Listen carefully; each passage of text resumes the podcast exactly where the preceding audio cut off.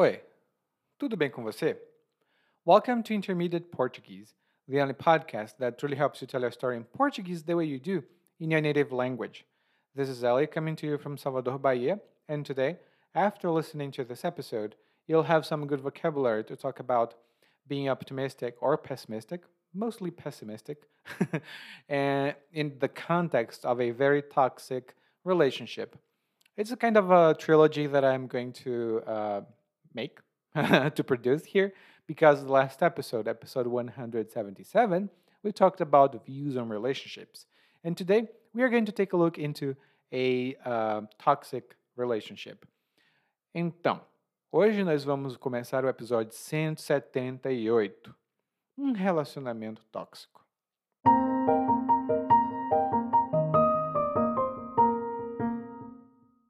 Todo mundo começa essa história com tenho um amigo que.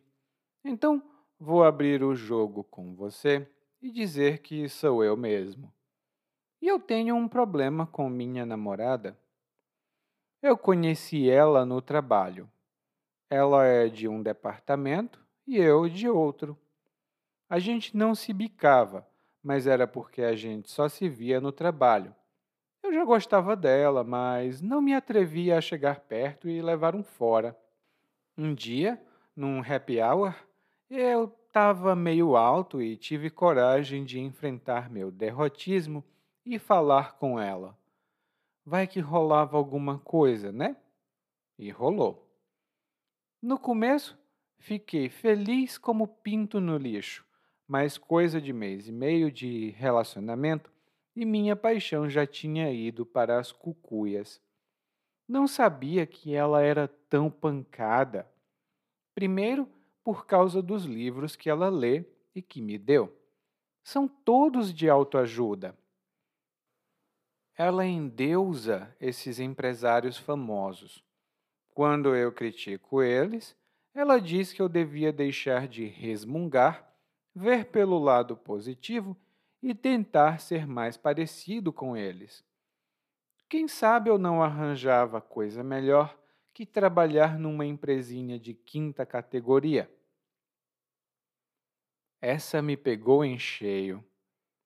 Posso até não gostar do marasmo da empresa, mas pelo menos eles me pagam na data certa. E sei que, com minhas qualificações, não vou conseguir coisa melhor no curto prazo. E isso não é ser pessimista, é ser realista. Até queria fazer algo por conta própria. Nesse mês que passamos juntos, apresentei trocentas ideias de negócio, mas ela dizia não para cada uma. Até chegou a me vaiar uma vez. Fiquei acabrunhado, num desalento enorme, porque, bem, que balde de água fria! Ela enaltecia cada ideiazinha idiota desses empresários, mas as minhas, que até tinham futuro, ela atacava. E quando disse que tenho um problema, pensando bem, acho que não tenho não. Porque, conversando com você, vi que estou com a faca e o queijo na mão não vou ficar apagado junto de alguém que só me bota para baixo. Posso até ser um pouco pessimista, mas ela não é otimista. Ela é tóxica.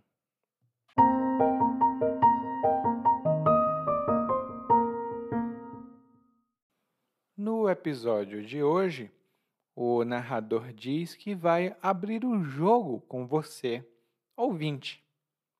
E ele diz isso porque quando as pessoas contam sobre problemas pessoais, às vezes elas não querem dizer que são problemas pessoais. Por isso elas dizem: Ah, tem um amigo que blá blá blá, ou tem uma amiga que tem um problema. Mas o narrador não. Ele vai abrir o jogo com você. E quando você abre o jogo com alguém, isso significa que você fala com essa pessoa franca e honestamente. você não esconde nada, você fala com total sinceridade. E aqui o narrador fala com você porque ele tem um problema com a namorada dele. Por isso ele vai abrir o jogo. Ele diz que conheceu a namorada dele no trabalho. E antes ele diz que eles não se bicavam. Ele diz que ele e a então colega de trabalho não se bicavam. E quando nós dizemos que duas pessoas não se bicam, isso significa que elas não são simpáticas, elas não gostam uma da outra. Por isso elas não se bicam. Por exemplo, a eu não gosto de estar onde o Paulo está. A gente não se bica e sempre fica uma atmosfera negativa. Eu não me bico com o Paulo. A gente não se bica. Lá no guia de aprendizagem temos algumas informações adicionais sobre essa expressão. E aí o narrador diz: Bom, a gente não se bicava, ou seja, a gente não tinha um relacionamento muito amigável, mas eu já gostava dela. Bom, talvez o narrador tivesse atração por ela, né? porque ele não tinha lá um relacionamento muito amigável. E ele diz aqui: Bom, eu já gostava dela, mas não me atrevia a chegar perto e levar um fora. Eu não me atrevia a chegar perto e levar um fora. Aqui temos duas expressões boas. A primeira é se atrever a fazer alguma coisa. Por exemplo, eu me atrevo a fazer isso, ou você se atreve a fazer aquilo. E quando você se atreve a fazer alguma coisa, isso significa que você faz uma coisa, geralmente uma coisa arriscada ou uma coisa que exige coragem. Hum, você age, você faz essa coisa mesmo quando tem medo ou quando precisa se arriscar muito. Por exemplo, todo mundo diz que o futuro dos investimentos são as criptomoedas e os NFTs. Mas eu não me atrevo a investir o meu dinheiro nesse tipo de coisa. Todo mundo diz que isso é o futuro do investimento, mas eu não me atrevo a investir o meu dinheiro nesse tipo de coisa. A outra expressão que o narrador utilizou foi levar um fora. Levar um fora. E quando alguém leva um fora, essa pessoa leva uma rejeição. Ela é rejeitada numa tentativa ou numa proposta romântica. Ela diz: Olha, eu gosto de você. Você quer ficar comigo? E a outra pessoa diz: Não. Então, essa pessoa acabou de levar um fora. Lá no nosso guia de aprendizagem, tenho algumas informações adicionais sobre essa expressão. E aí o narrador diz que numa reunião depois da empresa, né, uma happy hour, ou um happy hour, melhor dizendo, o narrador estava meio alto, ou seja, o narrador estava um pouco bêbado. Ele tinha bebido um pouco, então ele estava um pouco alto. E como ele estava um pouco alto, ele se atreveu a falar com a moça. Ele disse que conseguiu enfrentar o derrotismo dele e falar com ela. E o derrotismo é uma tendência que as pessoas têm, né? é uma tendência pessimista de imaginar que tudo vai dar errado, tudo vai falhar, nada vai ter sucesso. Esse é o derrotismo. Derrotismo é um pouco diferente de pessimismo, hum? e lá no guia de aprendizagem nós vamos ter mais informações sobre isso. E aí o narrador dá até aqui uma justificativa. Ele diz: vai que rolava alguma coisa. Vai que rolava alguma coisa. E o verbo rolar aqui tem um sentido informal. Ele significa acontecer. Por exemplo, quando algo rola entre duas pessoas, geralmente é algum tipo de relacionamento romântico que existe entre elas. E, por exemplo, um amigo meu saiu com uma nova garota que ele conheceu. Depois do encontro, né, depois de falar com essa garota, ele volta para casa. E eu falo com meu amigo: Ei, e aí? Rolou alguma coisa? Ou seja, vocês se beijaram? Teve algo mais? E às vezes, quando eu chego num grupo de pessoas, ou melhor dizendo, num grupo de amigos, eu pergunto: e aí, pessoal, o que é que está rolando? E aí, pessoal, o que é que está rolando? O que significa? E aí, pessoal, o que é que está acontecendo? o que é que vocês estão falando aí? Hum? E então o narrador disse que no começo do relacionamento ele ficou feliz como pinto no lixo. Ele diz que no começo do relacionamento ficou feliz como pinto no lixo. E feliz como pinto no lixo é uma expressão muito informal que significa extremamente feliz.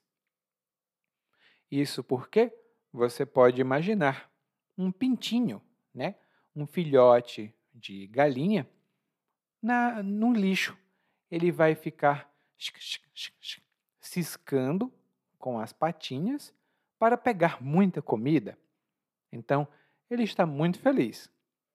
Por isso dizemos que feliz como pinto no lixo é a mesma coisa que felicíssimo, muito feliz.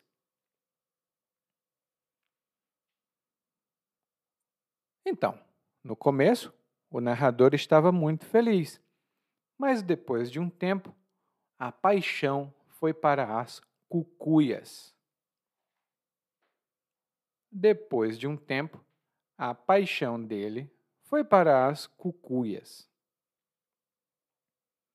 E ir para as cucuias é uma expressão informal que tem alguns significados, mas aqui o significado dessa expressão é sumir, desaparecer, geralmente deixando de existir. Por exemplo, pensei que tinha dinheiro suficiente para pagar uma viagem, mas depois de pagar as contas e comprar o que eu estava precisando comprar, A ideia de viajar foi para as cucuias, assim como o meu dinheiro. Meu dinheiro foi para as cucuias e a minha vontade de viajar também.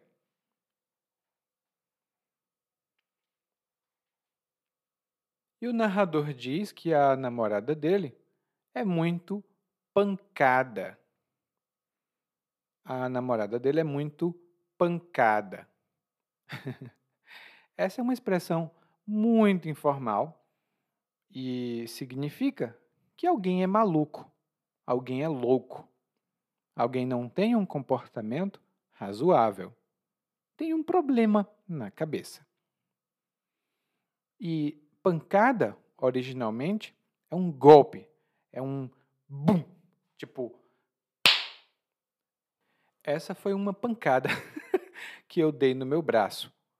Mas pode ser um golpe, um, uma porrada, de uma maneira mais vulgar. Hum? Então, se você disser que alguém é pancada, essa pessoa é maluca. Mas é um uso muito informal.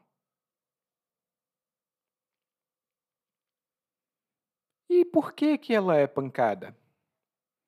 O narrador diz que ela é pancada porque ela gosta de autoajuda, aparentemente. Bom, eu não tenho nada contra autoajuda, inclusive tenho muitos livros assim, de autoajuda também, que eu gosto. Mas aqui no Brasil, a autoajuda tem uma reputação não tão positiva entre as pessoas. Mas esse tipo de livro é o tipo de livro que mais vende aqui no país: autoajuda e livros religiosos. E o narrador diz que a namorada dele endeusa os empresários famosos. Ela endeusa os empresários famosos. E quando uma pessoa endeusa alguém ou alguma coisa, isso significa que essa pessoa admira de maneira exagerada quase como se fosse um Deus. Ela admira de maneira exagerada essa pessoa ou coisa. Por exemplo, a mídia endeusa empresários que querem sair do planeta. O que eles deveriam fazer era tentar descobrir como não destruir esse planeta. Eles querem sair do planeta e a imprensa, a mídia, fica endeusando esses empresários. E o narrador diz: quando eu critico esses empresários, ela diz que eu devia deixar de resmungar. ela diz que eu devia deixar de resmungar. E resmungar significa falar de uma maneira não muito clara, geralmente porque você está com raiva, ou você está insatisfeita ou insatisfeito, e você fala de uma maneira não muito clara e com uma voz mais baixa. Por exemplo, a mãe disse para o filho limpar o quarto, e o filho então começou a resmungar. Coisa chata. A mãe fica toda hora chata, coisa. Ah! Esse tipo de reação é uma ação de resmungar. E uma pessoa que resmunga demais é um resmungão ou uma resmungona geralmente uma pessoa que reclama de tudo, mas de uma maneira assim, coisa chata. Hã? eu mesmo sou um pouquinho resmungão, especialmente se eu não tiver bebido café. Bom, a namorada dele, do narrador, disse que ele deveria parar de resmungar e mudar a atitude dele talvez ele conseguisse um emprego melhor do que trabalhar numa empresa de quinta categoria. Se ele mudasse a atitude dele, talvez ele arranjasse um emprego melhor, não numa empresa de quinta categoria. E quando nós dizemos que uma coisa é de quinta categoria, isso significa que nós achamos que essa coisa tem uma péssima qualidade ou que não é nada importante. Por exemplo, Para economizar nos gastos, minha esposa escolheu um hotel não muito bom. Mas nós não sabíamos que era um hotel de quinta categoria. Não tinha shampoo, não tinha sabonete, a água era gelada e os quartos eram frios. Era um hotel de quinta categoria. Bom, a namorada do narrador acha que a empresa é de quinta categoria, mas ela trabalha lá. que hipocrisia! Hein? E o narrador diz: Uh, essa me pegou em cheio. Essa me pegou em cheio. E o que o narrador quis dizer foi que esse comentário da namorada dele atingiu o narrador de maneira precisa, exata e intensa. Foi como se, quando ela fez o comentário, ele uh, sentiu o comentário fisicamente, porque o comentário pegou o narrador em cheio. E essa expressão, em cheio, significa de maneira precisa, de maneira exata e, se for uma coisa física, com intensidade. E eu vou dar dois exemplos. Primeiro, o professor de matemática perguntou qual era o resultado da equação. E a aluna respondeu imediatamente. Ela acertou a resposta em cheio. Ela disse 32 e ela acertou o resultado em cheio. Ou seja, ela não disse uma aproximação, ela acertou em cheio. E o outro exemplo é o exemplo do uso físico. O José foi atravessar a rua, mas não prestou atenção, e o carro acertou ele em cheio. O José não prestou atenção quando foi atravessar a rua e o carro acertou ele em cheio. Foi Pum! Coitado do José. E o narrador diz então: Olha, talvez eu possa não gostar do marasmo da empresa, mas eles me pagam na data certa.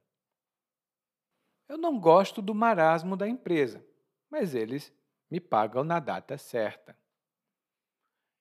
E temos aqui uma expressão, uma palavra muito boa, que é o marasmo.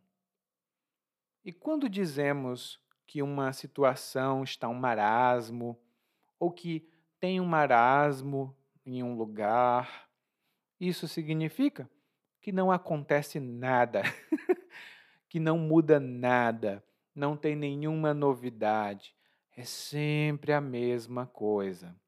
É um marasmo. Por exemplo, Gosto de morar no interior porque a vida aqui é muito devagar. Meus amigos dizem que é um marasmo enorme aqui, mas, na minha opinião, eu prefiro o marasmo do campo à agitação da cidade. Eu prefiro o marasmo do campo. Aqui as coisas são mais tranquilas. E aí o narrador diz aqui que, bom, a empresa é, tem marasmo, é um marasmo só, né? Mas, pelo menos eles pagam na data certa. Eles pagam na data certa. E é só uma observação, porque quando algo acontece na data certa, isso significa que algo acontece na data ideal ou planejada ou correta. Não acontece antes nem depois, acontece na data certa. E você também pode dizer: Ah, José, você chegou na hora certa. Ou seja, no momento ideal, porque nós vamos pedir um favor para você. Ah, você chegou na hora certa. Hum? Bom, e aí o narrador diz: Olha, eu sei que eu não vou conseguir um emprego melhor rápido. E isso não é ser pessimista, é ser realista. E uma pessoa pessimista, por exemplo, eu sou pessimista, uma mulher pode ser pessimista, e a palavra não muda, hum? é uma pessoa que tem a tendência de ver as coisas e pensar que o pior vai acontecer. Por exemplo, uma pessoa pessimista leva um guarda-chuva num dia de sol. O céu está sem nuvens, muito ensolarado. Mas quem é pessimista vai dizer: Olha, eu sei que vai chover, sempre que eu me esqueço do meu guarda-chuva chove, então eu vou levar o meu guarda-chuva. A diferença do pessimista e do derrotista é que o derrotista vai dizer: É, para que é que eu vou sair de casa? Vai chover mesmo? Eu vou ficar em casa. E o narrador diz que até tentou, ou melhor dizendo, até queria fazer algo como um empresário, hum, por conta própria. E ele disse que apresentou trocentas ideias de negócio para a namorada. Ele apresentou trocentas ideias de negócio para a namorada. E trocentos ou trocentas, essa palavra muda o gênero, significa uma grande quantidade que não é determinada. Talvez sejam 20, 30, 50, 100, 200. É uma quantidade grande, mas que não é determinada. Por exemplo, meus filhos, eu já pedi trocentas vezes. Quando entrarem em casa, por favor, tirem os sapatos. Eu já pedi trocentas vezes e vocês não me ouvem. E mesmo o narrador apresentando trocentas ideias de negócio, a namorada dele dizia: hum, não, não, não, não, não, hum, hum. essa ideia não é boa. E ela até vaiou o narrador uma vez. É um pouco extremo, né? Porque vaiar é quando você faz um som ou você assovia, ou você grita, ou você faz bu, bu, para mostrar a sua insatisfação ou para mostrar que você está chateado ou chateada com alguma coisa. Se uma pessoa diz que canta muito bem e quando chega na hora de cantar, ela, ah, meu Deus, esse sou eu. Ela faz isso, o público pode fazer uh, não sabe cantar. Uh. E no meu estado, lá no Ceará, nós temos uma vaia bem específica. Eu não posso reproduzir a vaia aqui sem dar um grito, porque é mais ou menos Yay! Yay! E essa vaia é usada mais frequentemente lá no Ceará. Por exemplo, se alguém está andando na rua e opa, cai no chão, porque ela perdeu o equilíbrio, outras pessoas vão fazer yay!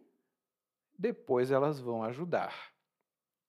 Lá no guia de aprendizagem, eu coloquei um link para um vídeo da vaia cearense.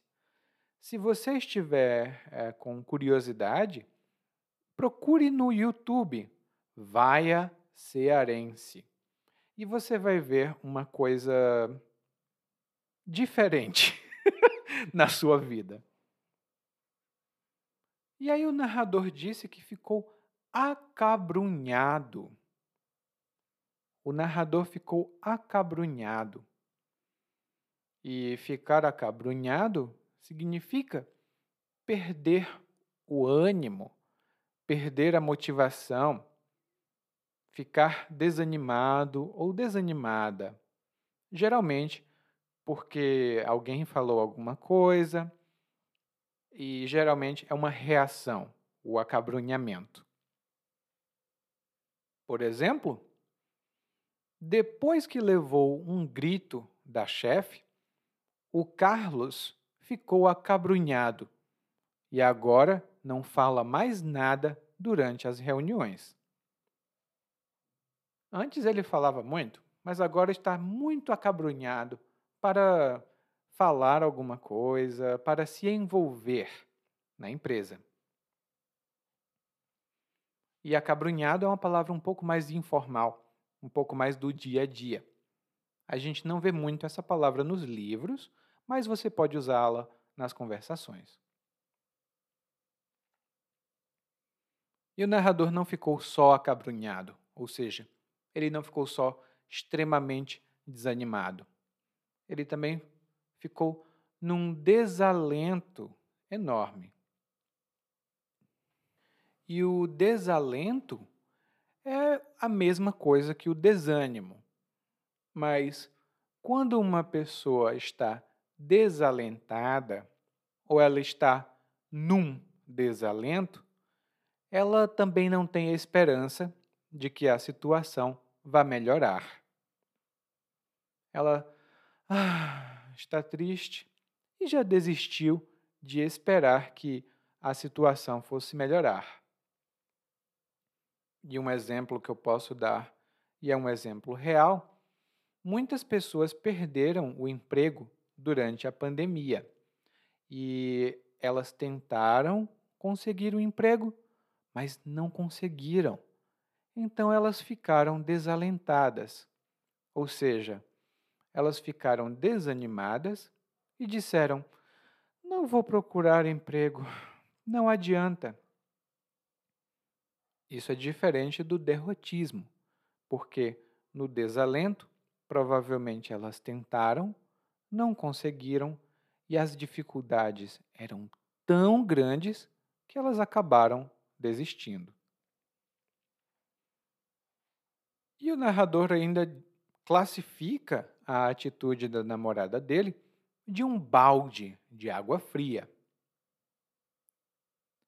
E essa expressão, um balde de água fria, é muito informal significa que algo uh, frustra a gente, algo destrói as nossas expectativas. Igual a um balde de água fria na cabeça quando você está muito alegre. Realmente é dá um choque. E você fica frustrada, as suas expectativas são desfeitas imediatamente. E aparentemente, o narrador acha que foi um balde de água fria porque a namorada dele dava apoio às ideias dos empresários, mas ela não dava apoio para as ideias dele. Porém, ele não disse que ela dava apoio ou ela dizia que era melhor. Na verdade, o que o narrador disse foi que ela enaltecia as ideias dos empresários. E enaltecer alguma coisa ou enaltecer alguém significa tornar mais importante, é, maior, com palavras. Por exemplo, recentemente vi um vídeo no YouTube de um rapaz que estava enaltecendo os benefícios de se acordar às cinco da manhã. Ele disse que quem se acorda às cinco da manhã consegue ter mais sucesso, consegue ganhar mais dinheiro e ter mais saúde. Bom, eu me acordo às cinco da manhã desde que eu tinha 15 anos e continuo pobre. Não sei por que ele enaltece o fato de alguém se acordar às 5 da manhã. E outro exemplo que eu posso dar é um exemplo mais pessoal, porque eu vejo muita gente enaltecer os benefícios de fazer exercícios. E eu devo dizer, os exercícios fazem muito bem para a saúde. Por isso, quando alguém enaltece a atividade física, eu imediatamente concordo. Não é muito agradável às vezes, mas vale a pena. E aí o narrador no final conclui: Bom, é, pensando bem, eu não tenho problema não, porque eu estou com a faca e o queijo na mão.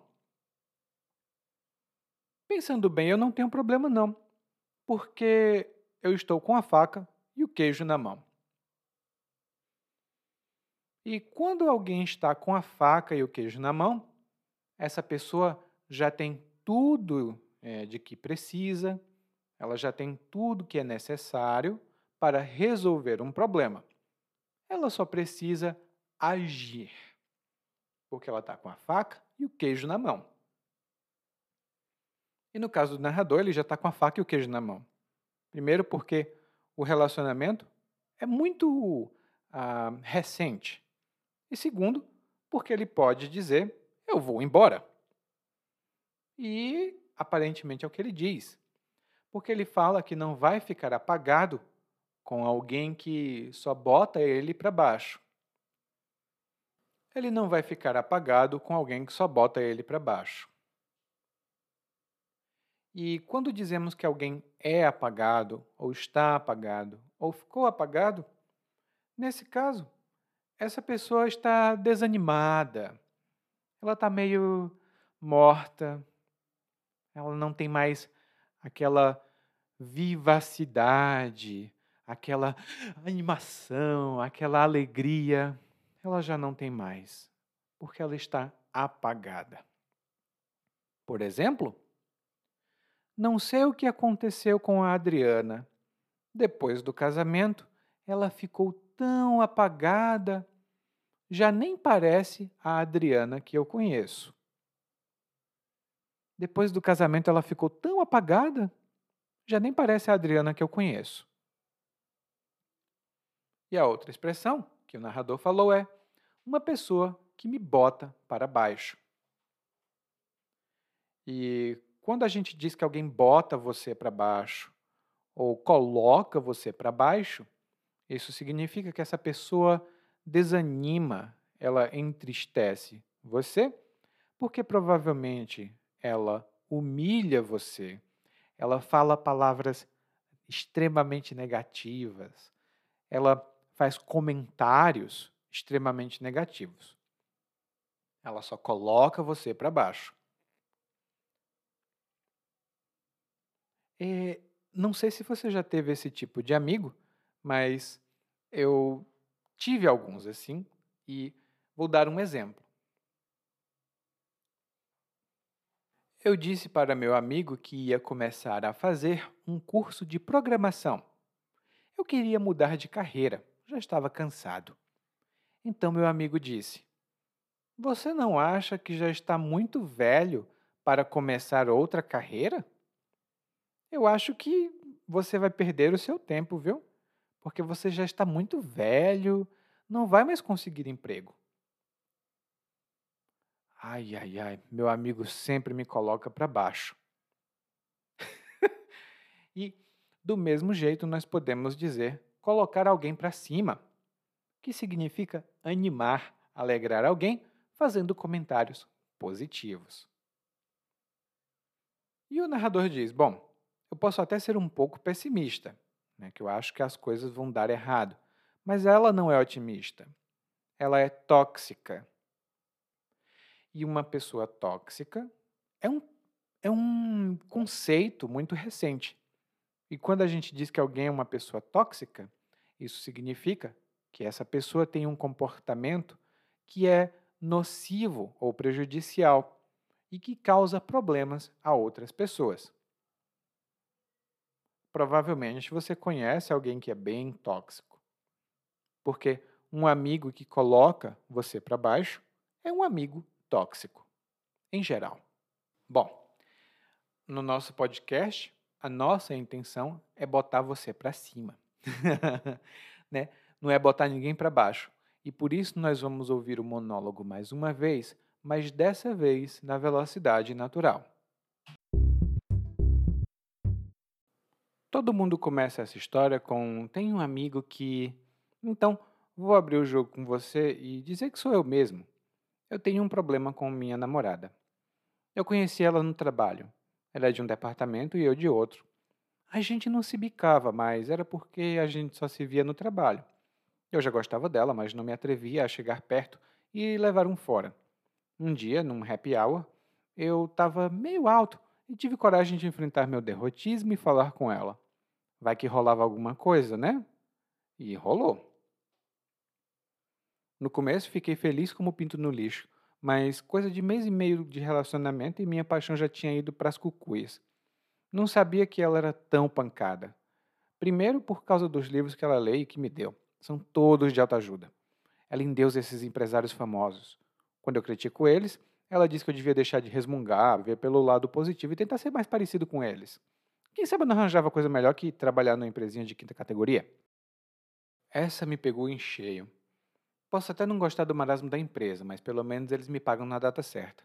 Isso aqui com minhas qualificações não vou conseguir coisa melhor no curto prazo. E isso não é ser pessimista, é ser realista. Até queria fazer algo por conta própria.